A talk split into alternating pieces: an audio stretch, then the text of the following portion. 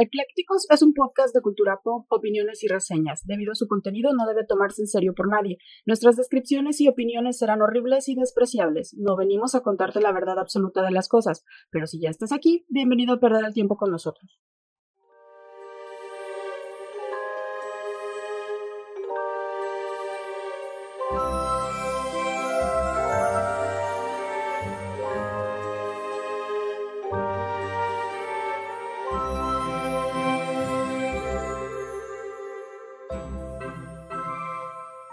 Hola, ¿qué tal? Bienvenidos de nuevo a un viernes, viernes de Eclécticos. Este es su podcast favorito en donde hablamos de todo sin saber de nada. Los saludamos con todo el pinche gusto de todos los viernes de estos lados de los micrófonos. Yo soy Lau. Y yo soy el Kid Carlo Magno. Ah, ¿verdad? Les dije que iba a ser el Kid Carlomagno. Soy Mike, ya. ¿Es tu, alter ego también? Sí, tengo muchos alter egos. Kid, Carlomanco. Se llaman personalidades múltiples. No, tiene. Eh, Patricia. ¿Cómo se llama? Este desorden de. personalidad múltiple. Desorden de personalidad múltiple. Ese, ese es el nombre. Y pues bueno, regresando a este podcast, como ya saben, pues tenemos información bien chida. Eh, pues hablándoles de de datos y cosas, porque me quedé pensando, fíjate, me quedé pensando y me dolió un poquito. Que me dolió pensar, porque pensar me duele. Cuando uso el cerebro me duele. Me quedé pensando porque ahí va la primera, porque ya te había dicho que yo iba a hacer mi mini sección. ¿Por qué Mike odia a los influencers? Ah, ¿tienes uno nuevo esta semana? Pues no tengo uno nuevo, es el cúmulo de todos los influencers, güey. el, el, odio y la maldad se acumulan a través de la semana.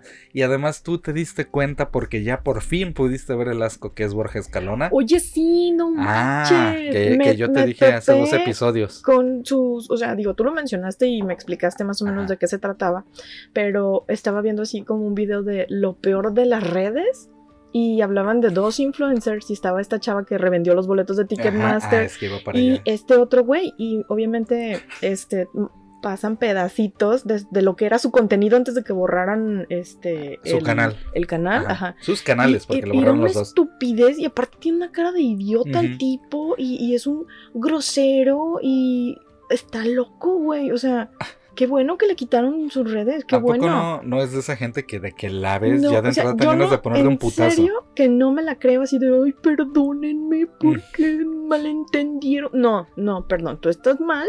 Este, y, y, ve a visitar a alguien, algún especialista que te ayude y este, y pobrecito de ti, y ojalá ya no vuelvas a tener redes. O sea, ¿Qué le pasa? Es que en, la sección de por qué Mike odia a los influencers, precisamente me ganaste la de arroba cigarros de miel. ¿Cómo? Miroslava. No, Miroslava no sé qué chingados. Pero ya también borró sus redes. Ajá. Que tenía 108, 108, 109 boletos de Corona Capital y los andaba revendiendo. Y se le ocurrió decir que Ocesa le daba, por ser influencer y la boletos gratis. boletos gratis, y que por eso entonces salió Ocesa y Corona Capital hacía decir como Thanos, güey, ni te topo, ¿no? Así nosotros, ¿no? Y en chinga borrar todas las redes y demás. Y no, pero me iba, iba con, el siguiente, este, por qué dije del podcast y demás y de la sección de por qué Mike odia a los influencers, de que al final de cuentas digo, no, no considero por el alcance que tenemos todavía que seamos influencers, pero si lleguemos a hacerlo, ojalá. nosotros no somos influencers. No, por eso, no, pero si llegamos por, por la cantidad, o sea, si llegamos a darnos virales y demás, ojalá el término que sea de influencers que eh, cause cierta influencia sobre la gente sea una influencia positiva, a pesar de las pendejadas que decimos, que se lleven un poco de cultura cuando menos, ¿no?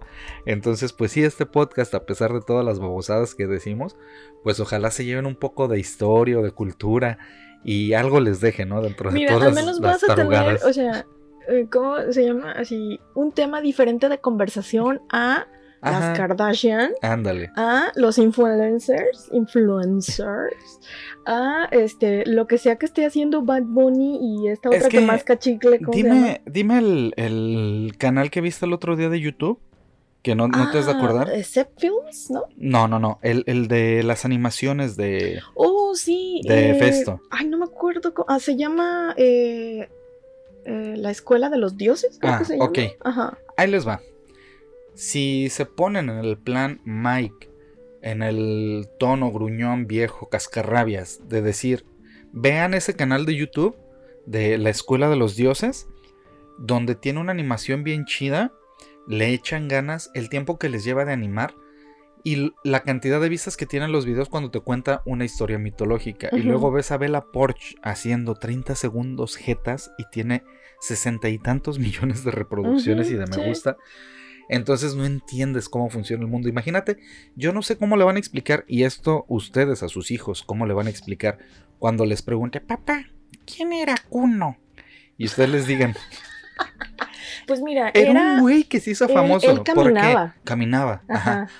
Él pero ¿cómo papá caminaba? Con sus piecitos, ajá. Sí, pero Sí. ¿volaba o hacía algo? No, No, no. no, normal. Bueno, así como con Ajá. mucho. Papá, yo también camino. Puedo ser influencer. Claro, tú puedes ser lo que tú quieras. Entonces, campeón. bueno, eso les tocará a ustedes explicarles a sus hijos. Y esa es la pequeña sección de por qué Mike odia a los influencers. Si ustedes quieren que siga esta sección, díganos, porque sí son odiosos algunos. Ay, sí, pero, o sea. Pero, o sea, Ahí eh, está, mira, ni pedo. no, no es Hay nada. de todo. Son gente que nos parece odiosa.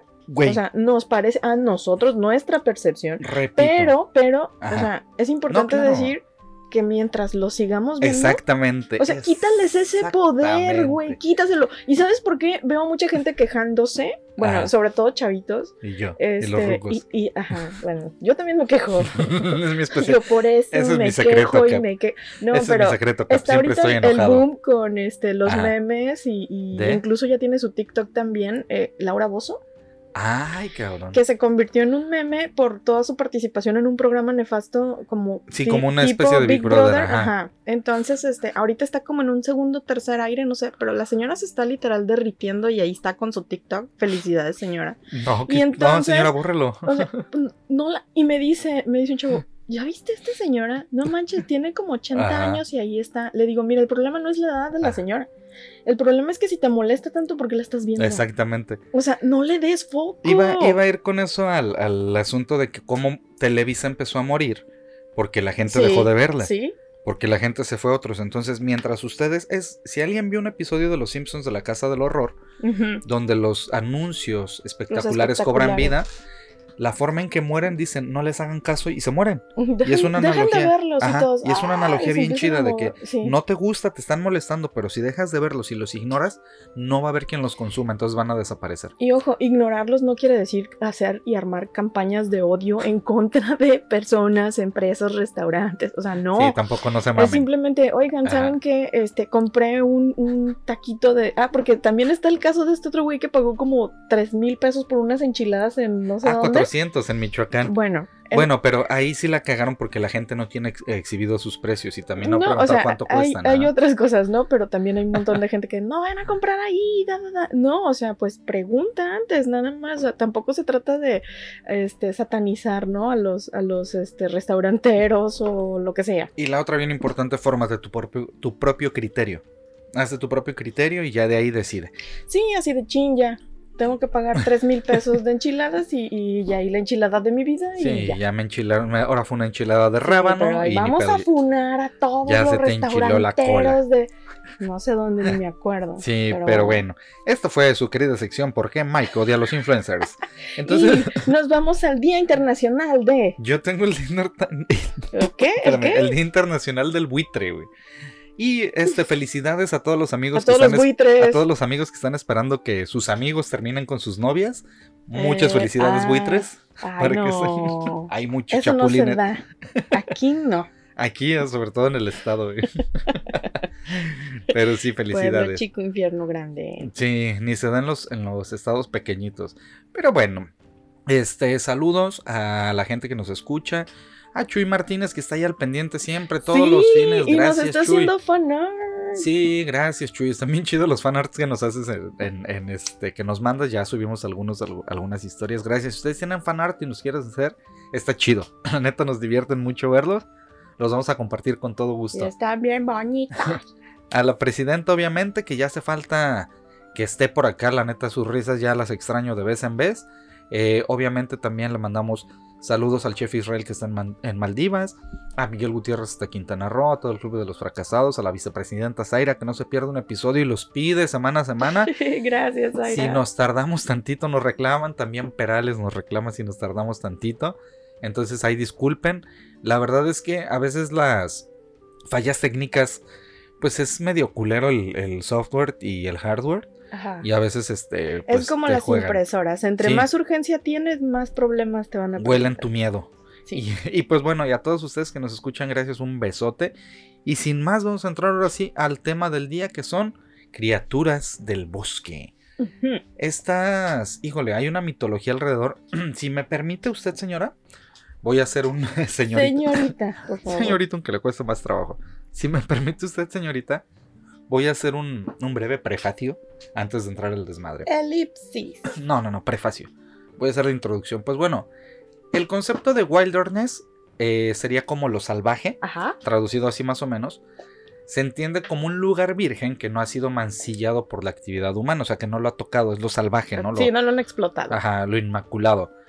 Esta denominación puede aplicarse a muchos paisajes, árboles, desiertos, a océanos muy grandes, extensas estepas, montañas o obviamente pues este lo que compete en este episodio a los bosques, ¿no? Y a los godines. No, esos güeyes que no van a estar inmaculados. No, bueno, pero ya después los explotan, güey.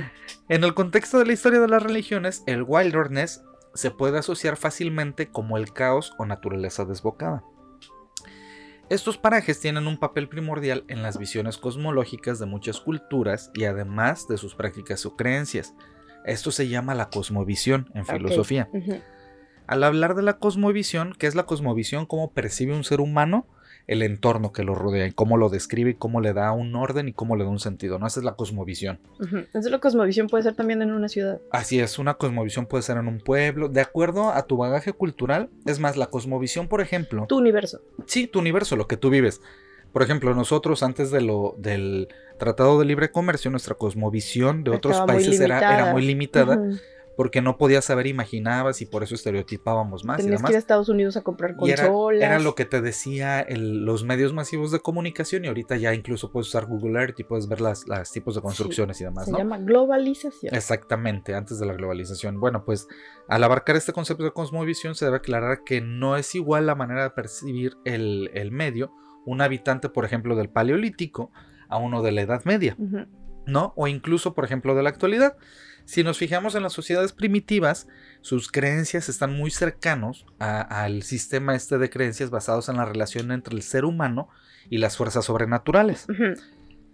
O espirituales también, ¿no? Que habitan dentro de los elementos que conforman la Con la naturaleza. fusión de ambas, porque la lluvia, los truenos, todo lo que pasaba, el viento, era resultado Exactamente, de una... eso es de cómo, cómo explicaban, Sí. o sea, cómo, cómo le daba la razón, decían eh, ellos. A eso, por eso quería hacer esta como introducción de, decían, existen tantos dioses, Eolo, este, Tlaloc, Thor, porque decían, ¿cómo se forma la lluvia? No, pues es un dios que nos está Es dando la lluvia. ¿no? Es la magia, exactamente. es magia Pokémon. Ahorita ya sabes, porque si fuiste a la primaria te dicen el agua se condensa, el vapor se Pero condensa. no lo sube". crean, No, es un dios. es la Es tierra. un dios que la- se molesta. La tierra es plana, es Tlaloc. Exige este, sangre. es Tlaloc, ¿no? Ahí orinando. Pues bueno, según eh, las jerarquías mitológicas, podemos clasificar a los guardianes y guardianas en tres categorías. De carácter descendente, las divinidades mayores, las divinidades menores y los seres elementales. Ah, yo pensé que sí, los, Y los- y intermedios. los intermedios, no, las, las mayores, las menores y luego los elementales, ¿no? Aunque en to- estos tres tienen algo en común, que es proteger como su hogar o su, su hábitat, ¿no? Eh, a las divinidades mayores se les conoce como dioses y diosas, este, de, sobre todo, pues, este, están enlazados a los árboles genealógicos de las mitologías del mundo, ¿no? Por ejemplo, Artemisa. Sí, Artemisa la es diosa la diosa la cazadora del ámbito grecorromano y este y ella y Calimaco decía de ella en el himno de Artemis que qué raro se veía, que era raro verla cerca de las ciudades, ¿no? Esta diosa sobre todo estaba en los bosques y dominaba la naturaleza salvaje. Y por otro lado, por ejemplo, en Finlandia, la mitología finesa deja uno de los, de los ejemplos más claros de los dioses asociados al bosque, la pareja formada por Tapio y Mieliki. Tapio se representa como un ser alto y esbelto que porta una tabla de madera y cuya capa hecha de musgo de igual manera cubre su cabeza con hojas y ramas de abeto. Mm. Mieliki es su, su pareja o su consorte y es la madre de la rica miel. Los cazadores la pueden describir de dos formas, dependiendo cómo les va. Si la caza ha ido bien, se la describe como la piel pálida, muy bella, cubierta de relucientes joyas y con medias azules y cordones rojos. Pero si les va mal, el día de la casa, Mieliki se presenta horrible, vestida con harapos y con paja en los Ah, pies, ¿no? pues sí, ¿verdad? Porque les fue mal. Ajá, sí, culeros. Entonces, ya entendiendo este contexto, así están más o menos. Y básicamente, en mi caso, traigo a, a unos que son como elementales, ¿no? Ujú, ujú. O sea, no son dioses, sino elementales y son estas criaturas del bosque. Y que entendamos que su génesis es cuidar su, su hábitat. O, su o ese es el entendido que tenemos de Ujú. estas criaturas y de sus apariciones y la relación que tienen en, en esta como mitología, Ujú. ¿no? Alrededor Sí. de los bosques.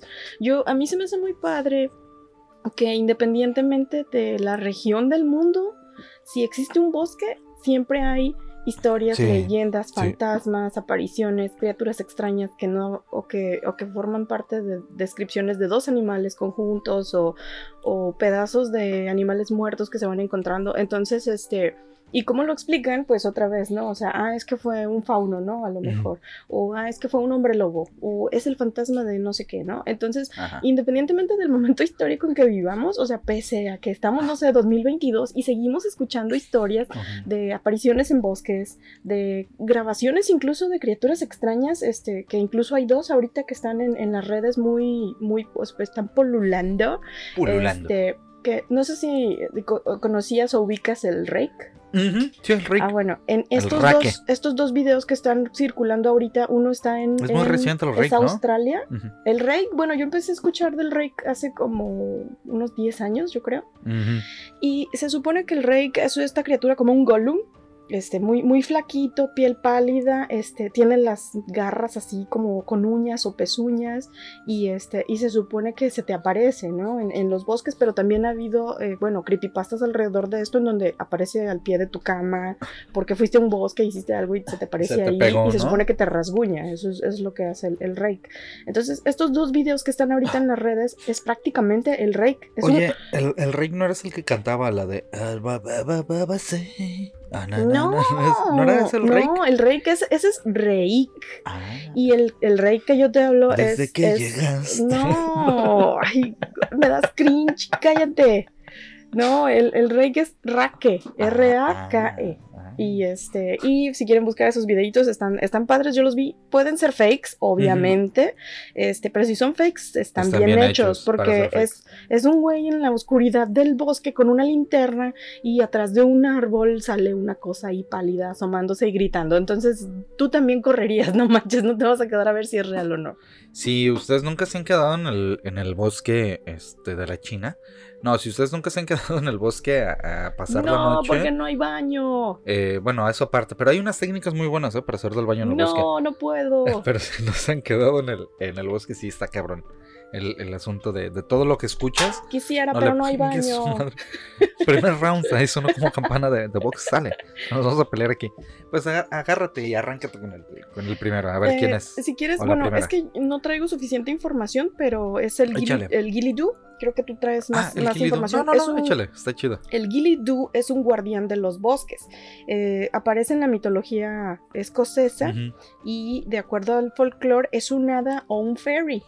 Este, en las imágenes parece como un ent Mm. del, del Señor de los Anillos. O sea, es como un, ar, un bárbol. A mí me voló la cabeza porque cuando leí Gilly.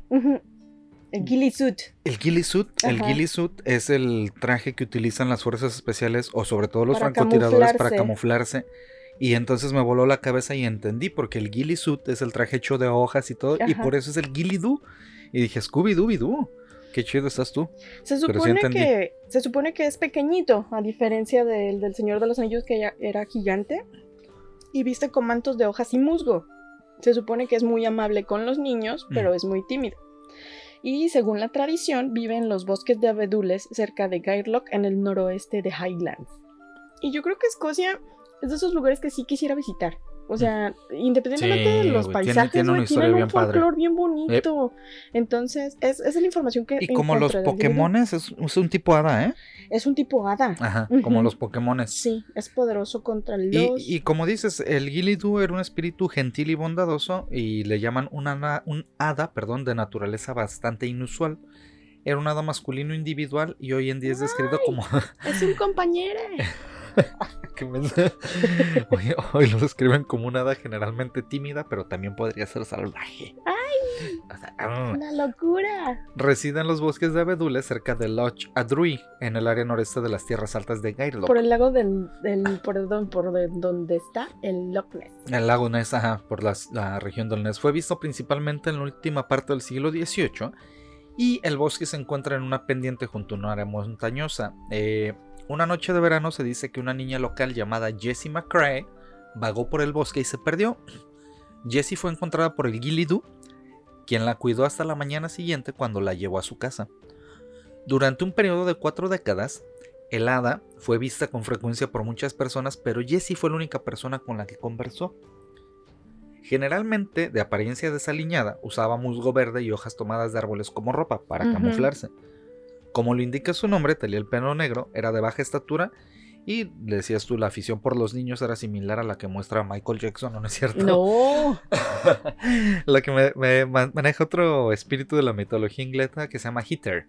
Y este, Hitler. Hitler, no, no me imagínate, Hitler. Eh, Hitler era un fairy también. Eh, ay, güey. Ese, ese, no me toques ese son. Poco después de que Gillidu rescatara a Jesse, eh, un terrateniente, Sir Hector Mackenzie, de Gairloch, invitó a un grupo de, dia- dia- di- ¿Diáconos? de dignatarios. Ah, dignatarios. De dignatarios de Mackenzie a reunirse para cazar y capturar al Gillidu. O ¿Por sea, qué si no hacía nada por ojetes, güey. malo? el equipo de cinco cazadores se congregó en la casa de unos inquilinos Ay, de la Mackenzie. gentecita. Güey, o sea, es un. Es, Es, como un la gente que anda cazando nahuales en es el un Estado de hada México. que cuidó a una niña, la llevó con bien a su casa. ¿Y por qué chingado lo vas a cazar? Si hace bien, pero bueno, el Gillidu. Entonces fueron este equipo de cinco cazadores que se congregaron en la casa de unos inquilinos de Mackenzie, donde les proporcionaron una cena de cortesía antes de salir, obviamente, a la cacería, ¿no? Y tratar de disparar al amable rescatador de niños Gillidu. A pesar de buscar extensamente durante la noche, los cazadores no pudieron encontrar al Gillidu y según Patricia Monaghan, escritora de mitología celta, nunca se volvió a ver al Gillidu. Pues no, porque lo andan cazando. Entonces el güey dijo, ¿sabes qué? En el siglo XVIII rescato una niña, me dedico a esto, pero los humanos son culeros, Sí, entonces me no me voy a volver a aparecer. Chinguen a su madre todos. Sí, no, está bien. Hace bien Gillidu. Hace bien. Está es lo mejor que pudo haber eh, elegido hacer. Entonces, ese es el Gillidu. Y ahora saben de dónde viene el nombre de Gillisuit, del traje que usan los, los cuerpos Yo especiales. tampoco me hubiera imaginado. Yo sí pensé que iba a ser así más bien como por las lianas o las Ujú, ramitas que usan, pero está padre que lo tomen de un Sí, ser, de un folclore este, de un irlandés. Qué chido, ¿ah? En el País Vasco tienen una criatura que se llama el Basayún y el Basandere. Se trata de dos señores de los bosques. Son personajes que pertenecen a la mitología vasca y se supone que el Basayún tiene un aspecto humano, pero tiene el cuerpo cubierto de pelo. O sea, con esta descripción dije, ah, como el Sasquatch, ¿no? O sea, como, como pie grande. Tiene una melena que le llega hasta las rodillas. Y uno de sus pies tiene forma humana. o sea, pisa y es como una personita, ¿no? Así, O sea, parada en el piso. tú, tú sigues las huellas, una huella es humana Ajá. y la otra huella no. Y la otra huella, la otra huella tiene forma circular como una pezuña. ¿Qué, saca- qué, qué sacón de pedo, no? Dirías, o viene un cojo con ¿Qué una está mula pasando coja. aquí? Ajá, y porque hay un cuerpecito aquí marcado en el piso a un lado de una pata de caballo, ¿no? Bueno, Bueno, es así tiene la forma de los pies. Siempre va acompañado de Basandere, que es su pareja femenina. Juntos se dedican a proteger y cuidar el bosque y la naturaleza en general. Pueden ser representados tanto como una criatura terrorífica, dotando de una extraña fuerza y como pues como otra vez pie grande, este, pero de forma positiva encarna eh, al primer agricultor, herrero y molinero.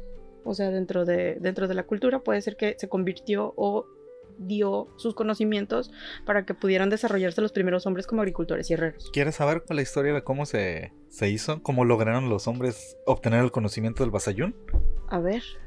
Bueno, eh, se dice que un joven eh, conocido como San, Martinico, que con su astucia consiguió los secretos de este señor del bosque y los extendió por la cultura de los humanos. Para conseguir el trigo, San Martinico fue a visitar al Basayún y lo retó a saltar a unos montes de trigo que tenía en su cueva. El Basayún saltó sin problema y no tocó el montón de trigo. Pero San Martinico no lo logró y cayó en el montón logrando que sus abarcas se llenaran de trigo. De esta forma consiguió la semilla de este preciado trigo. Ah, pero a pesar de haber conseguido el grano no conocía cómo cultivarlo. Por lo que San Martinico volvió a la cueva del Basayún y lo escuchó cantando esta canción. Martinico, Nico, Nico. Ese pobre por ahí va buscando el trigo, ¿no? Cantaba según el, basa, el Basayún, no sé la, la tonada, pero decía, si los hombres supieran esta canción, bien se aprovecharían de ella. Al brotar la hoja, siembres el maíz. Al caer, la hoja, siembres el trigo.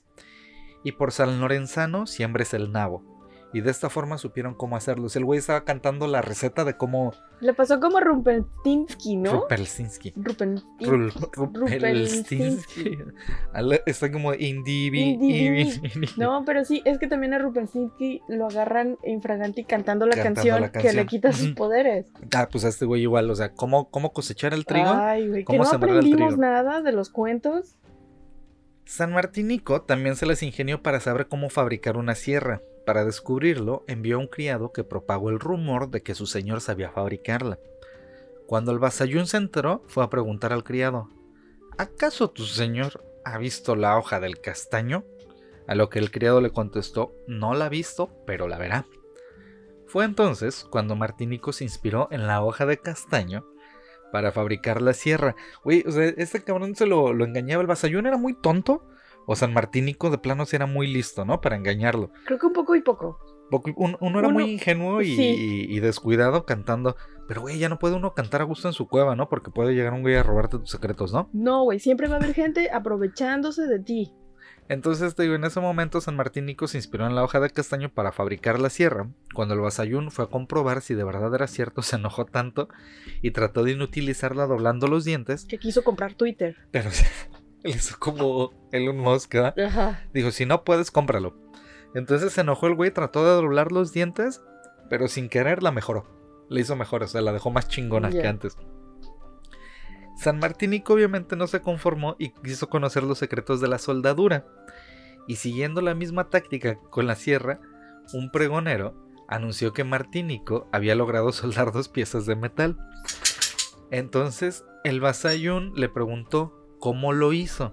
¿Acaso roció con agua arcillosa ambas piezas? A lo que el pregonero contestó, no lo hizo, pero lo hará. O sea, el güey. Le daba las pistas para hacerlo. Le decía, ya lo hizo.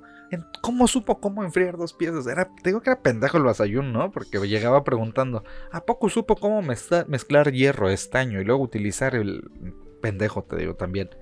Por último, el Basayún cayó de nuevo en las trampas de Martínico. La misma historia se volvió a repetir. De no entendía, usted no entiende, ¿verdad, Simpson? San Martínico. Y luego dijo, quiero un millón de dólares. ¿Cómo podría hacerlo? Y el otro, ¿a poco ya invirtió en Bitcoin? no, pero, lo haré. quiero ser millonario. ¿A poco ya? Dice, ya conoce la criptomoneda. No. O los NFTs, o qué son ahora los que están. No, son meme coins. Ay, güey, sí, también. Meme coins. Los meme coins. Pero bueno. Por último, te decía, el Basayún cayó de nuevo en las trampas de San Martínico. La misma historia se volvió a repetir. San Martínico contaba con un molino de roble que no aguantaba mucho. Al contrario del, del señor del bosque, que era como muy, muy resistente, ¿no? Y anunció que su molino funcionaba perfectamente. Entonces llegó el Basayún y dijo: eso quiere decir que le has puesto un eje de aliso. A lo que el pregonero respondió. ¿Qué respondió el pregonero?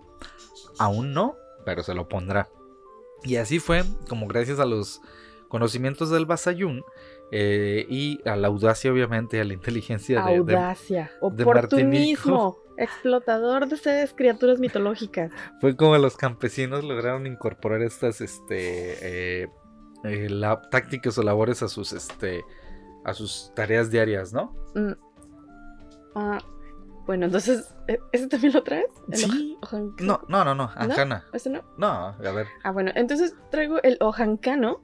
Ah, ok. Que es de la región Cantabria, también de también España. De España. Uy, están bien chidos. En España yo encontré esos también, los que decías del Basayún y el Basandere. Basandere. Qué chido, que no, no, si te, no te quedaste pensando que suena como a Yandere o a sí, Sundere. Sí. Y dije, Guardián. También. Sundere y Yandere. Bueno, El, el Ojanyaco es una criatura maligna de la mitología cantabria y tiene aspecto gigantesco. Tiene una característica en especial porque solo posee un ojo, pero a diferencia de los cíclopes está lleno de pelo. Y ya ves que los cíclopes siempre los ah, representan como lampiños. Ajá. Y este, este güey no, es como un Sasquatch de un solo ojo, pero tiene una sola debilidad Tiene pelaje como el Sasquatch, todo gris, cafezoso, oscuro, pero su, su gran debilidad es un solo pelo blanco. Y esta tiene la personificación del mal y representa la ferocidad y la bestialidad. Yo creo que es la forma que le daban como las criaturas que alcanzaban a ver correr y no las podían ver, ¿no? O sea, a lo mejor era un oso, o a lo mejor era un lobo, o no sé, o un, un señor muy, muy peludo. El señor feo. Güey, imagínate, nada más porque Güey, está peludo. el pelo blanco. O sea, a ver, ¿En dónde? pues en, pues en algún Pues el lado lo va a tener Ajá. blanco. Un pelo en un huevo. es el, ese es Yo no me pondría a buscarle un pelo blanco y dónde se lo voy a arrancar, imagínate. ojan. Ojáncano. Imagínate que dónde tienes el pelo en el culo, güey, arráncaselo. Pues no se lo voy a buscar, oiga. Y está el Kodama. El Kodama Eso suena a japonés totalmente. A ver. es una criatura del bosque que son espíritus ancestrales cuya historia se lleva escuchando desde siglos atrás y cuya residencia se encuentra exactamente en los bosques. Su presencia es conocida desde la antigüedad en la mitología japonesa, hasta el punto de mencionarse que existían incluso antes de inventarse el lenguaje escrito en Japón. Kodama significa en kanji literalmente árbol espíritu, por lo que se entiende que son espíritus de los árboles y los bosques. Si bien en algunas localizaciones de Japón se llegó a pensar que estos podían moverse libremente, en otros se pensaba que estaban vinculados a un único árbol, el cual no debía ser dañado o quien lo hiciera sufriría una maldición. Para evitar estos peligros, los monjes, decididos a proteger los árboles, marcaban los árboles con simenagua, que eran unas cintas especiales con las que buscaban indicar a la gente que los Kodama habitaban ese lugar. O sea, marcaban con un moñito el árbol y decían, no lo vayas a dañar, no lo vayas a cortar, porque este árbol pertenece a un Kodama. Al final de cuentas te fijas que eran como, como ecologistas protegiendo y está chido porque... Está padre porque es una forma Ajá. de decir, no los cortes no nomás porque no quiero. O sea, no los cortes porque hay una criatura que Ajá, depende de este E- Eso está árbol. Chido. Y, está y bien perro. Si, lo- si eso lo pasas a una ardillita, güey, o, o a un pinche pajarito que vive ahí en ese árbol, es, es igual. Sin embargo, este, saber si un Kodama habitaba en un lugar o no era muy complejo debido a su naturaleza, y por ello muchos leñadores trabajaban en los bosques y cortaban los árboles sin saber que era de un Kodama. La única forma de enterarse de que allá le habían hecho daño era demasiado tarde, ya que el árbol comenzaba a sangrar como un humano. Y el leñador, a pesar de tratar de disculparse, ya se encontraba maldito. Porque ya había matado al Kodama. Y los Kodamas aparecen brevemente en eh, la película de Ghibli de eh, La Princesa, La princesa Mononoke. Mononoke. Que son estas criaturitas como unos espíritus blancos Oh, que los aparecen y desaparecen con los ojitos Ajá. así que mueven sus cabecitas como Y como... alienígenas. Como, ting, Ajá.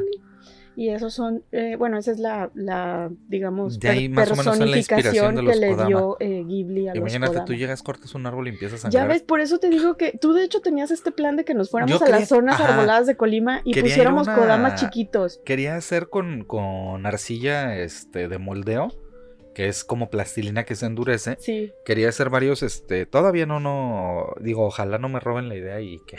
No, róbenla, Si háganlos. Estaría muy chido un movimiento de, de- de Hay- cositas de Kodamas. Hay una zona aquí que es, este, pues una zona recreativa. Una reserva natural. Y, y tiene muchos árboles y yo quería hacer un montón de estas piezas, cientos de piezas de este tipo y ponerlas escondidas entre los arbolitos, como esos espíritus del bosque de, de, de Ghibli, de Sí, la Mike, pero mira, Mononoke. Conociendo a la gentecita, Ah, se seguramente iban a decir, deja que se los roben. Brujería, decir, ¿verdad? ¡Es brujería! Simón. Es adoradores de no sé qué cosa, es un Sí. diablo. Si en, diablo". los, si en los 2000 cayó un dron en, en Jalisco y pensaron que era un ovni, güey. Entonces, pues bueno, por eso, en parte, por eso tampoco lo hemos llevado a cabo. Pues sí. Esta siguiente yo creo que le va a gustar a un amigo que conozco, porque Lanjana, también de España, es una hermosísima ninfa. ¿Y por qué le va a gustar? Porque mide solamente medio metro de estatura. Y yo, Estoy pequeñita. y yo conozco un amigo que le gustan mucho las enanitas. Y este, y además como la describen tan bella y todo, yo creo que si pudiera se llevaba una anjana, ¿no? Es una ninfa muy hermosa de medio metro de estatura, ojos rasgados. O sea, pero tiene, ¿está proporcionada a Sí, sus 50 sí, centímetros? sí. ¿O es como no, una.? no, no, tiene la proporción de una mujer muy bella y todo. O sea, Pero es- en es 50 bajita, de centímetros. 50 centímetros. Por eso digo, yo conozco. Lalo, este, ¿Por que- qué andas quemando gente? No, no, dije nomás. Dije que yo conozco un amigo que le gustaría mucho robarse. Y además de ojos rasgados, te digo, pupilas negras o azules. Y A lo mejor era un alien gris. Y, ¿no? y brillantes como luceros, mirada se- serena y amorosa. Tiene unas largas trenzas de color azabache u oro, dependiendo, adornadas con lacitos y cintas de seda multicolores. Mm. Se ciñe la cabeza una hermosa corona de flores silvestres. Es una ninfita, así Es chiquita. como una, me la imagino como una Galadriel chiquita. Ándale, ajá, pero más bonita todavía. Mm. Haz de cuenta más bien como ¿Cómo? ¿Estás diciendo que Galadriel no está bonita? Está más bonita Arwen que Galadriel. ¿Estás de acuerdo? Liv Tyler es más bonita. Bueno, sí. Acéptalo. Entonces, lo sabías tú. Entonces, te digo, tiene su coronita así de, de flores silvestres. Su piel es muy blanca y siempre lleva una cruz encarnada. Su voz es de ruiseñor y tiene unas alas prácticamente imperceptibles. Es así como una wings, ¿no? Mm. Casi transparentes que le hacen parecer una mariposa. Elipsis, también en Jalisco encontraron un hada que no era un hada. Creo que fue en Jalisco, fue en ¿Una el norte. vaca? Un hada. Ah, ¿Te acuerdas? Que era ah, una, pero era una figura de, una figurita de Marvel. de Marvel. Bueno, entonces haz de cuenta que hiciera, ¿no? Normalmente viste una túnica blanca larga de lana fina con pintas relucientes como estrellas y una capa azul con pespuntes dorados y rojos. En invierno la capa es negra, Oh, mira, cambia con las estaciones. pues obviamente se, se adecua. O sea, está al pendiente de la revista Vogue. Lle- Lleva una varita de mimbre verde o de espino con una estrella en la punta que brilla cada día ¡Es de la del diablo! semana. ¡Es del diablo! Brilla cada día de la semana con una luz distinta, o sea, también se, se adecua a la, a la semana o trae luz- luces LED. Y una botellita con un brebaje milagroso para reanimar a los enfermos. Suelen llevar zapatos de color marrón, Ay, vestidas zapatos de de, blanco. tacón en el bosque, no manches. No, zapatos de color marrón, no dije Yo zapatos pensé de tacón. que ibas a decir de tacón. Con Dije, zapatos de amiga, tacón. unos La Hanna se ve mejor. Tenisitos, unos caterpillar. Tienen igual la, la- su cara que las personas, pero con un color más pálido. Y en primavera agarran o cogen flores para que las eh, personas, este, para confeccionarlas, perdón, para las personas, para que confeccionar sus coronitas que usan para decorar las cabezas y sus cabellos. A las anjanas también casi siempre se las describe con un callado, que es un báculo. Ah, El callado es un báculo. Nueva palabra, callado con doble L es guardar silencio, callado con Y es un báculo Oh. para los que no lo saben. Este, y que también es de distintos colores con los que hacen prodigios, es decir, así como Gandalf, Ujú. traen su varita con la que hacen magia, ¿no? En ocasiones, estas varitas terminan en una luz o en una estrella, que es la que te decía que cambia de A color a, ver, lo largo de la entonces semana. son como brujas chiquititas, pero Ajá. buenas, Sí, y van ayudando por ahí a la gente del bosque. Y traen flores. traen su brebaje, traen sus florecitas en la ¿Y cabeza. listones? Y, ¿Y capas, por qué no las hizo Monster High? ¿verdad? O sea, podrían haber hecho una versión Monster High de la mitad del tamaño y podría ser esa fairy. ¿Verdad que sí? Sí. Antes de salir de sus cuevas, se suelen peinar sus cabellos largos con peines de colar. Con colar. Coral, te digo. Mi dislexia. De coral, eh, adornándolo con uno o varios lazos de seda. Después, en la salida de la gruta, son recibidas por todo tipo de pajarillos que las reciben piando, así como, como Disney. Como princesa de Disney. Ajá, haz de cuenta, va saliendo la anjana y. Ay, no, ya, es Y demasiado. Es, es demasiado buena. Es demasiado ¿Dónde bella, está? ¿no? O sea, dime que en algún punto se comen niños o algo. Como espíritus elementales de la naturaleza que son, comprenden, ya ahí es lo que te decía de los elementales, eh, comprenden todos los secretos y fuerzas de la naturaleza, conversan con las fuentes y las aguas que a su sola presencia se agitan y revuelven. Como las ninfas. Exactamente, cuando van llegando, se- todas las aguas y demás se, se van revolviendo, ¿no? A tiempo que aumenta el soplo del viento, luego reposan plácidamente en la orilla de algún arroyo, para que posteriormente, hacia media mañana, ma- media mañana, eh, regresen a sus cuevitas, pero antes realizan una serie de trabajos benefactores como cuidar y limpiar las fuentes y arroyos. O sea, son bien Qué bonitas. bonitas. Eh, Entonces, son como los, los elfitos de Nueva Zelanda. Ya ves que tienen, no sé si es, es Finlandia o Nueva Ajá. Zelanda, no me acuerdo. Que incluso les hacen este, casitas en los bosques. Ándale. O sea, tienen la tradición de hacer casitas en miniatura en los bosques para que las fairies vivan ahí. Y, y estos, eh, este tipo de mitología, si te fijas, se volvió como muy famosa a finales de los 90 cuando todos tenían sus, sus elfos y demás. Si te acuerdas que inclu- incluso uno de los videos virales que se hizo muy famoso fue un güey que traía un, un supuesto elfo que eran estos monitos que caminaban. No sé si te acuerdas del, del No, elfo que camina. No me acuerdo de eso. y pero luego los troles también que en, tenías en que los cuidar. 90s, 2000 era muy Ajá, común. Finales que- de los que 90, quisieras- inicios de los 2000. Se vendían muchísimo estas figuras de los gnomos y trolls y no sé qué. Y, y que les tenían que dar de comer y que no manches, era como un tamagotchi.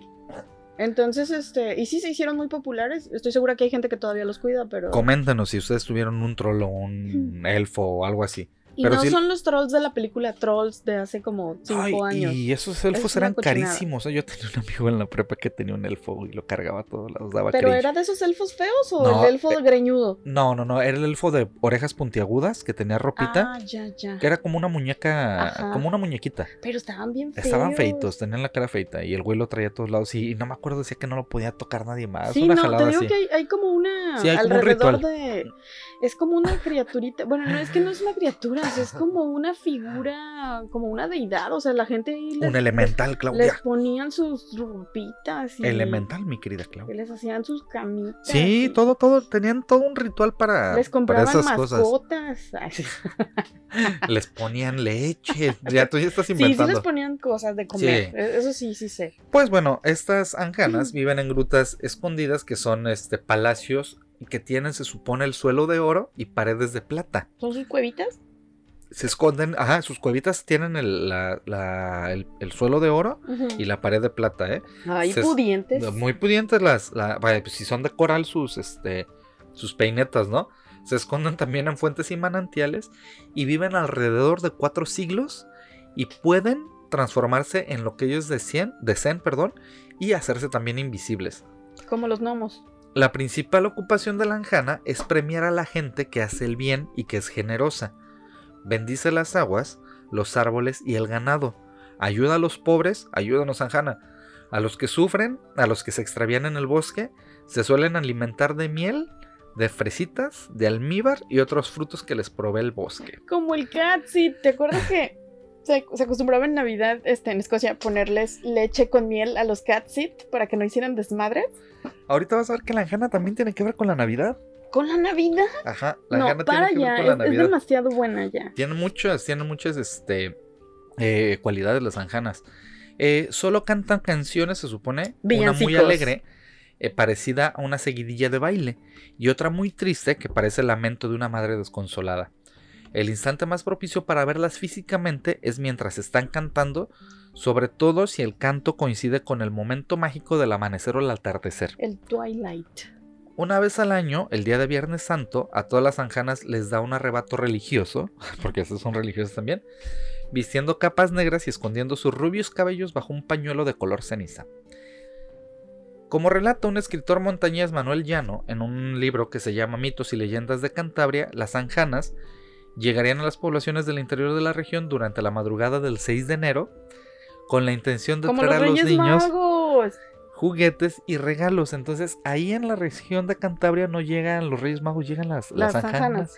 Y entonces, o sea, me estás diciendo que el patriarcado ocultó una mitología femenina que regalaba cosas el 6 de enero para meter a huevo a tres reyes masculinos. ¿Qué me estás diciendo, Mike? Que las anjanas son bien chidas. Eso te estoy diciendo. Maldito patriarcado. Pero eso nada más es cada cuatro años. Y generalmente solo a las familias pobres o de muy bajo nivel económico. La tradición aún se mantiene anualmente en algunas localidades de Cantabria en convivencia con la figura de Esteru, que es otra, que también les lleva juguetitos. Eh, la Anjana, pues es uno de los personajes más conocidos de la mitología de ahí de, Cantabria, y estos seres son la contraparte a los crueles y despiadados, perdón, ojan- onjáncanos, perdón, es que está, y onjáncanas. En la yo- mayor parte de las versiones son las hadas buenas de ¿Qué? Cantabria.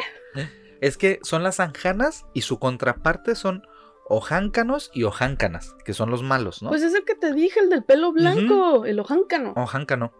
Su representación en la mitología de Cantabria recuerda a las ex a las janas que en Asturias, las janas en León y a las mismas en la región vasca. O sea, también hay unas janas en, en esa región. Y las jaranas.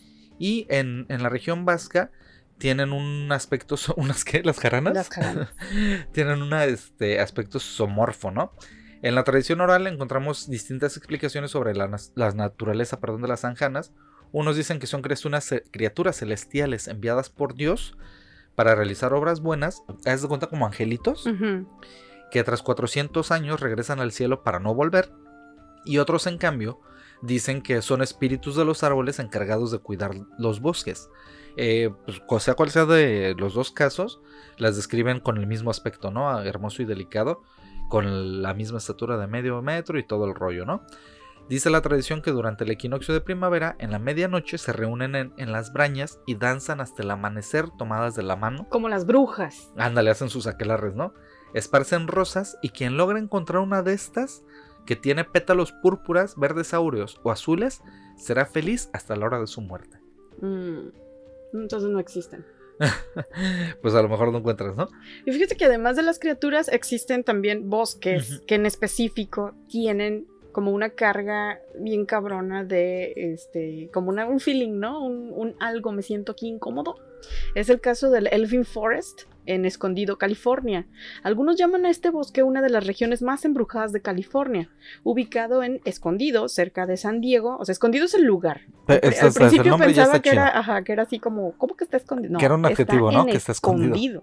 Se cree que el bosque alguna vez fue el hogar de tribus nativas americanas y lo demuestra una serie de artefactos que se han encontrado ahí. Ya sabes que puntas de Mm. flechas, hachas, restos de algunas carpitas. Este también es la ubicación de un manicomio ahora abandonado. Tengo, que ir. Te- tengo que ir. No, te dejan ahí. La historia Ya no más común está abandonado. Ah. La historia más común que escucharás sobre el bosque es algo como esto. Los gitanos que vivían ahí a principios del siglo XIX fueron perseguidos e incluso asesinados por la gente del pueblo, lo que provocó que los gitanos restantes maldijeran el bosque. Desde entonces, excursionistas y visitantes han informado avistamientos de mujeres fantasmales con vestidos blancos, árboles sangrantes, Ah, como los como los, los, este... ¿Oncana? ¿Ojana? No, los Kodama. Ah, Los Kodama. Ojana. árboles sangrantes y un espíritu a caballo, como el jinete. Y también puede ser que a lo mejor por eso cerraron el manicomio abandonado. O porque estaba sobre un cementerio de nativos americanos. Un cementerio indio. A lo mejor era como el cementerio de mascotas. No seas políticamente incorrecta. ¿Por qué? Cementerio nativo americano. ¿Qué dije? Cementerio de mascotas. Dijiste cementerio indio primero.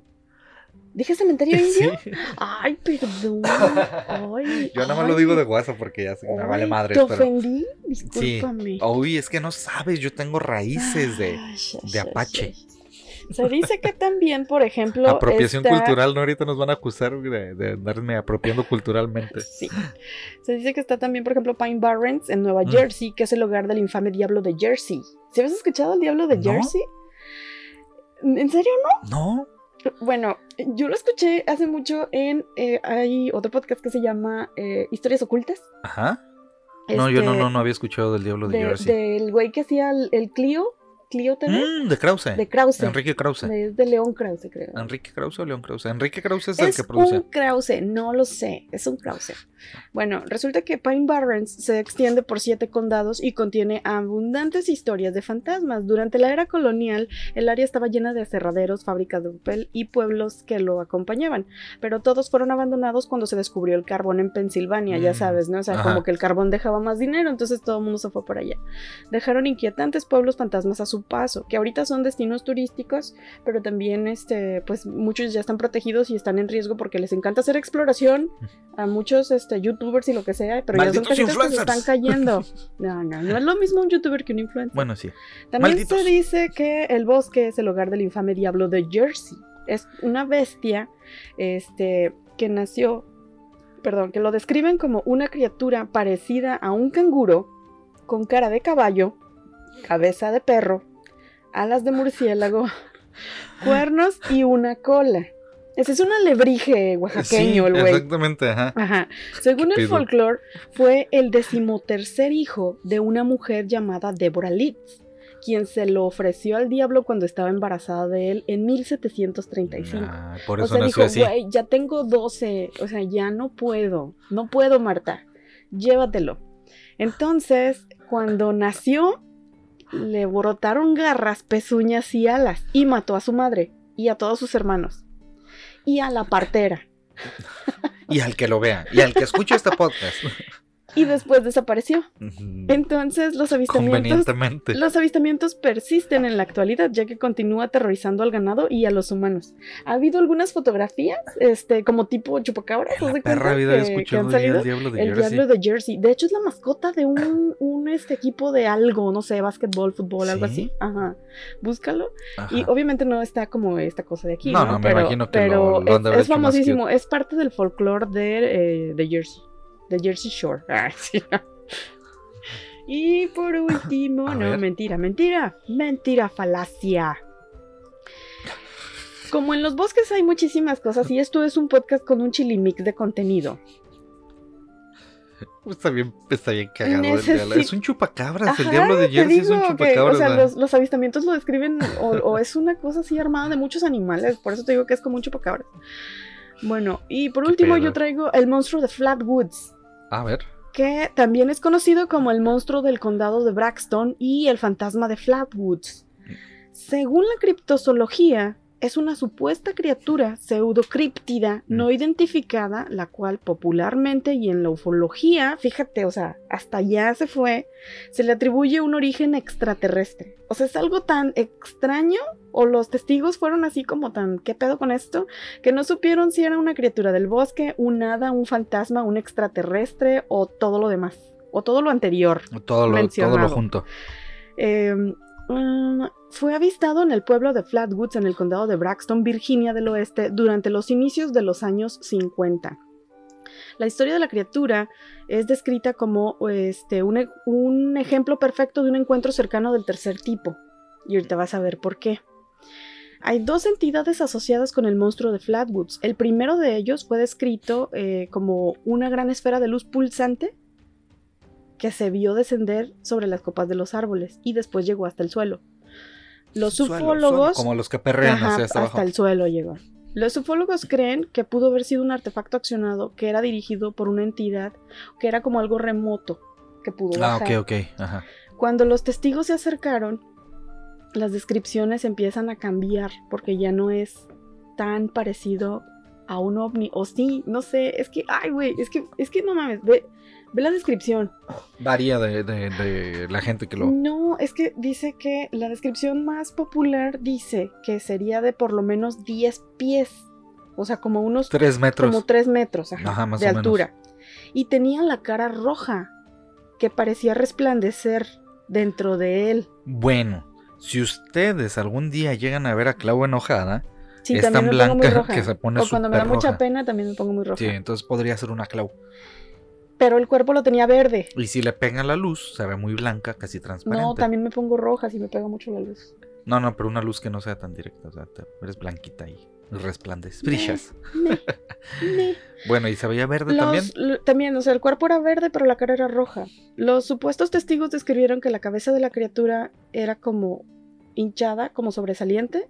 Los ojos no eran humanos y tenía en la cabeza como un, como un cono, bueno, pero no cono, era como un as de corazón invertido, Ah, ok, ajá. como ya, ya, como. como un as de picas grande. Ajá. como la Pero al revés. Ajá. O sea, la punta hacia y arriba. eso formaba una capucha detrás de una especie como de túnica, o sea, traía capita la cosa. Ya me estoy imaginando cómo era. Ajá. Ajá. Y luego, este, el cuerpo de la criatura fue descrito como de forma humana y vestido en una oscura falda plisada, como, ¿sabes qué parece? Como el vestidito, no, parece un vestidito como de las brujas de Salem, o sea, ¿Sabes su vestidito negro de, de este, ¿cómo se llama? De túnica, su túnica. ¿Sabes? No, es como un vestido de, de este, colona inglesa. Ah, ok. Ya, ya, ya. Y luego trae su, su, De los peregrinos, su de los capucha como en forma de las Yo y su carita al centro. casi seguro que ibas a decir, ¿sabes qué? Parece como un concursante de RuPaul Drag Race. No. Pensé que ibas a decir algo así. Y tenía sus manitas como de tiranosaurio rex, así recogiditas. como el señor Burns. A lo mejor era el señor Burns, quién sabe. No les traigo paz en ese episodio. Si ustedes no ven Los Simpson, mal, mal. Hay muchos memes y referencias de Los Simpson que podríamos usar. En cuanto a los brazos, algunas historias además describen que la criatura no tendría este, los mismos, mientras que otros las describen como con brazos regordetes y cortitos, como de tiranosaurio. Ah. El relato, va, el relato va de que a las 7:15 pm en la noche del 12 de septiembre de 1952, dos hermanos, Edward y Fred, este, y su amigo Tommy, de 13, 12 y 10 años respectivamente, dicen haber presenciado un objeto brillante cruzando el cielo. El objeto parecía pararse en la propiedad del granjero local G. Bailey. A observar, a- al observar el objeto, los chicos fueron a la casa de la madre de los hermanos May, donde dijeron haber visto la caída de un ovni. O sea, bueno, no dijeron es un ovni, vimos, cayó algo Ajá, en el bosque. de- del Ajá. cielo. Entonces ahí había otros dos niños, Nunley de 14 y Rooney de 10, y el soldado de la Guardia Nacional de Virginia del Oeste de 17 años, Eugene Lemon. Ya era un hombre para Todos esa edad. ellos, sí, no, ya tenía como tres hijos en esa edad. Y cuatro terrenos. Todos ellos se dirigieron a la granja de Fisher en un esfuerzo por localizar cualquier cosa que los chicos hubieran visto caer. Después de viajar cerca de un cuarto de milla, el grupo alcanzó la cima de una colina donde vieron Mm. supuestamente una gran pelota de luz roja pulsante cerca de 50 pies, como a unos 15 metros. Y percibieron también una niebla que les hizo arder los ojos y la nariz. Entonces advirtieron dos pequeñas luces sobre la izquierda del objeto, debajo de un roble cercano, y dirigieron su linterna hacia ellas, revelando a la criatura, y ahí fue cuando todos la vieron. Se reportó que emitió un ruido chillón como un silbido y por haber comenzado a deslizarse hacia ellos antes de cambiar de dirección, este, como que la luz roja había parado y en ese punto el grupo huyó. No, o pues, sea, pues, de güey te porque se quedas deja ahí. ir hacia ti y ellos No, de, de baboso Pues son puros niños de 10, 14 años No, ya había un hombre de y 17. un hombre de 17. Al volver a la casa de la señora May, contactó al alguacil local Robert Card y al señor A. Lee Stewart, copropietario de Braxton, y también dueño del periódico local. Ellos realizaron varias entrevistas y volvieron al sitio con Limon posteriormente a esa noche donde se informó que habían enfermado todos y que se habían quemado ligeramente Como y- por ese gas, ¿no? Yo creo que, y que que permanecía en su nariz y boca un olor metálico todavía. El alguacil Core y su segundo al mando este, buscaron en el área separadamente, pero informaron que no habían encontrado huellas del encuentro. Temprano la mañana siguiente, el sábado 13 de septiembre, el señor Lee eh, visitó el sitio del supuesto encuentro por segunda vez y descubrió dos marcas alargadas en el barro, así como dos huellas de un líquido negro viscoso. Él los percibió inmediatamente como eh, los signos de un posible ater- aterrizaje extraterrestre, basándose en la premisa de que el área no había sido sujeta al tráfico de vehículos durante al menos un año.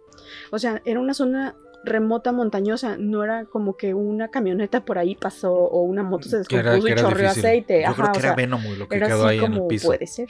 Aunque luego sería revelado que los vestigios muy probablemente hubiesen pertenecido a una furgoneta Chevrolet del 42 manejada por un tal Max Lowcar que había ido Bien al sitio para tirar un cuerpo. No, no es cierto. Que había ido al sitio para buscar a la criatura algunas horas antes del descubrimiento de Ah, Stewart. o sea, hubo más gente antes. que lo vio y también Órale. trataron de acercarse.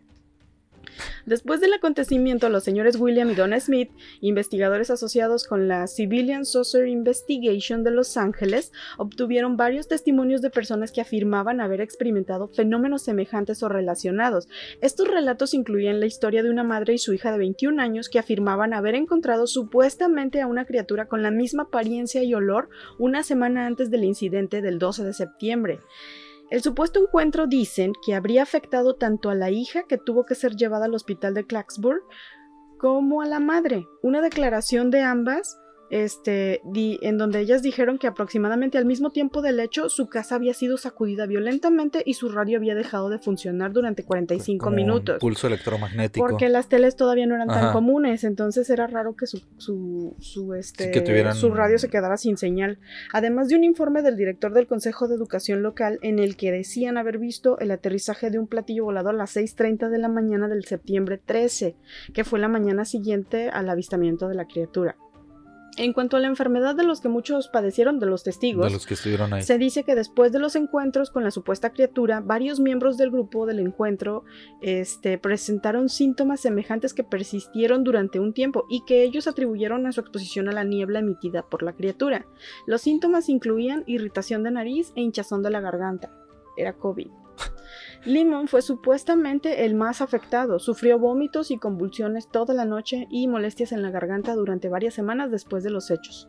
Un médico que trató a varios de los testigos informó que los síntomas descritos son semejantes a los que presentan las víctimas del gas mostaza, Mm. aunque los escépticos indican que tales síntomas pueden también encontrarse comúnmente en las víctimas de histeria. Entonces, si todos se asustaron al mismo tiempo, Sí, una, una puede ser psicosis que tuvieron colectiva. una psicosis Ajá. colectiva y una reacción. ya lo habíamos mencionado en un episodio antes. Ajá. Ajá. El día después del encuentro de Flatwoods se dio un encuentro en Frametown, otro pueblito, en donde se divisó un ser de las mismas dimensiones y características, pero sin, este, digamos que la capucha que, que mencionan en, Mm. en la primera. Y como no tenía la capucha, tenía una apariencia reptiliana de la, de la cintura para arriba. El investigador norteamericano Frank Franchino dedicó 20 años de investigación respecto a este caso. Dentro de sus indagaciones, según sus fuentes, la Fuerza Aérea de los Estados Unidos habría recibido la orden de der- derribar todo ovni que se acercara a su espacio aéreo y posiblemente esto habría, desencadenado en los dos incidentes reportados. O sea, la teoría de este investigador es que como el ejército tenía la orden de Que tirar todo a todos los ovnis, no quizá dañaron el ovni en el que venía esta cosa, la cosa aterrizó en estos dos pueblos Y la cosa se dormirlo. y les dio gas mostaza a todos. Para y que, es- por andar de mirones. Ese es la, el relato de el monstruo de Flatwoods. Y por eso le llaman el monstruo, porque no saben exactamente. O sea, bueno, ahorita lo atribuyen a un ovni, pero no saben si es una Pero es una, fue en una bruja, zona boscosa. ¿Es, Sí, es algo fue en una así? zona boscosa. Y cayó ahí entre los 1900, árboles y todo. ajá, ¿1900 qué? 1900, eh, ahorita te repito la Debe ser en fecha. los en los 40s, 50. ajá. Dice en los 50. Que, que es cuando empezó lo mucho el, el auge de los avistamientos ovnis. De los avistamientos ovnis. Pero fíjate que ninguno de los testigos dice, vi un ovni. No, no, dice una Dicen, criatura. Vi una criatura con estas características. Pero, sí, o sea, no hablan como de que venga del cielo y, y todo eso, el rollo. Dicen, no, no es Sasquatch ni nada. Y luego luego No, el dijeron, "Ah, es Sasquatch un ovni". anda encueradito y con, Sí, con pues que pelo. tiene mucho pelo. Ajá. Y el. Es, es, es Tunk Monkey, ¿o cómo era el otro? El, ¿Cuál? el que uno que apestaba, el es- Skink Monkey, ¿no te acuerdas? Monkey. Ajá. Ajá, ¿te acuerdas que te lo, lo habíamos mencionado en un episodio, en un episodio también? Pues a mí no sé, te digo que a mí en cuanto me dices ovnis y aterrizajes y avistamientos, a mí enseguida me, se me empieza a mover la colita como perro Güey, qué fea. porque me maman. Yo creo que este. ¿Por A mí, a mí ¿Qué se me fea hace muy la padre- mía? Está fea, sí. Qué feo tu sticker. Este, se me hace muy padre el entorno de los árboles porque no sabes qué te va a salir. O sea, es, es como, o sea, puede salir un ovni, puede salir un jabalí, puede salir un fantasma, un cheneque. Chaneque, este- no son cheneques, son chaneques. Bueno, ¿qué tiene de malo? ¿Te ofende Sí, que lo pronuncie sí, mal? porque yo soy un chaneque, desciendo de chaneques. Bueno, puede salirte un, no sé, un nahual. algo. Un... Mira, yo te digo, a mí sí me gustaba, en, en mi adolescencia, me gustaba acampar mucho. Y, y sí salíamos a diferentes zonas. A mí no, porque no hay baño. Y en, en una de esas sí nos tocó ver cosas raras que no puedes decir. O sea, no puedes eh, asegurar ni que es algo extra normal, pero tampoco puedes darle una explicación lógica porque no conoces a todos los animalitos que están en la, en la naturaleza, ¿verdad? Pero no Tanto de que entras y como demás. en un modo muy primitivo de Sí, supervivencia, no, así de ¿qué súper, es eso? súper. Y es entiendes el pedo de por qué le daban esas explicaciones este, cuando tú no conoces, ¿no? Sí, A lo mejor porque en la tele te pueden decir a un búho suena así y un coyote suena así. Pero hay otros animales, por ejemplo, una onza o, o qué, qué sonido hace un armadillo, o qué sonido hace un mapache, no lo sabes, ¿no? Y pueden ser criaturas inofensivas, porque la verdad es que en las zonas en las que estábamos no era así como que hubiera jaguares o, o pumas, ¿no? O sea, yo a lo mejor sí, pero se esconden muy bien. yo, ¿Mm? yo creo que lo máximo que había eran este zorrillos y animalitos de, de ese tipo, ¿no? Pero no, no animales tan salvajes, no creo. Y, y si entras, como dices tú, en el modo supervivencia y en el modo de, de decir qué es eso, ¿no? ¿Qué escucho? Y, y- y si empieza uno con el miedo, la psicosis colectiva, este, te agarra cabrón. Sí, no, el simple hecho de que digan, vi una cara, ¡ah! No, no, no. La palabra clave cuando estás en un... vi unos ojos. No, es ¿oíste? Ah, bueno. Ese- desde que empieza alguien, ¿oíste? Güey, ya pero valió es madre. que el oíste puede ser un güey armado, un güey con un machete, Yo, este... en, en el caso que nos pasó a nosotros cuando fuimos a, a acampar a Tres Marías, que te digo que ah, hace un ajá, chingo de frío. Pero no, ahí no, no. No, no, tres Marías. Ah, no ya, la María. ya, ya. Yo, yo, yo. Yo de adolescente. En el caso que es cuando te digo que se nos escarchó la capa de la capa, la casa de campaña por dentro. Es más, Jesús Zúñiga que está escuchando este podcast se acuerda de esa vez cómo nos, cómo se nos este, escarchó la casa de campaña por dentro, el frío que tuvimos y que no aguantamos y nos tuvimos que ir, este, íbamos a quedarnos tres días, nos quedamos uno. Chin, así estaba el frío. Así estaba el frío. Este, lo horrible que se siente estar en, en un lugar Es que así. sientes en los huesos el frío. No, es horrible. O sea, Yo- aunque estés cubierto, no te lo quitas No, ese no. frío. No, es, es muy feo, te digo, el, el- el hecho, pero sí este, entras en ese modo de qué es eso, ¿no? Que se oye y demás. Pero bueno, así, así pasa en los bosques. Yo sí les recomiendo si tienen chance. No sé cómo está la seguridad en muchos lugares ahorita, pero Está difícil. no Mike. recomendaría tanto ir a Está- Si acampar. tienen un patio grandote, pongan ahí su casa de campaña. Pero sí es una experiencia que hay que vivir, este, cuando menos una vez en la vida el, el acampar. Y hay muchas criaturitas ahí también. Otra de que es esa historia ya te la había contado cuando hicimos el documental en Michoacán, Ah, en el sí, Paricutín, Sí, que del evento extraño un, un evento muy extranormal, muy cabrón que nos tocó, pero en esa ocasión una amiga que está muy metida en cuestiones de chamanismo y demás, de hecho pidió permiso a primero a los cuatro puntos cardinales y a los guardianes del bosque en esa ocasión y luego me dio una explicación muy chingona de lo de los báculos, de las varitas estas con las que pudimos subir al, al volcán y todo el rollo. Y entiendes muchas cosas del bosque, ¿no? Y por ejemplo, ahí estábamos totalmente solos, no había, neta, no había nadie, nadie, a- a- yo creo que a kilómetros a la redonda de, de que nos pudiera ver. Y sí, las cosas que ves, por ejemplo, en esa ocasión yo vi unos ojos y estoy seguro que eran los ojos de un animal. ¿Qué animal? ¿Quién sabe? Sí, pero los, los ojos de un animal brillan muy peculiar, como los de un perro sí. o un gato. Entonces no sabes. Y en lo que averiguas, pues mejor te metes, ¿no? Sí. no le vas a saber. O a lo mejor fue un gnomo o fue un ente, no lo sabemos. Pero eso, eso se quedará.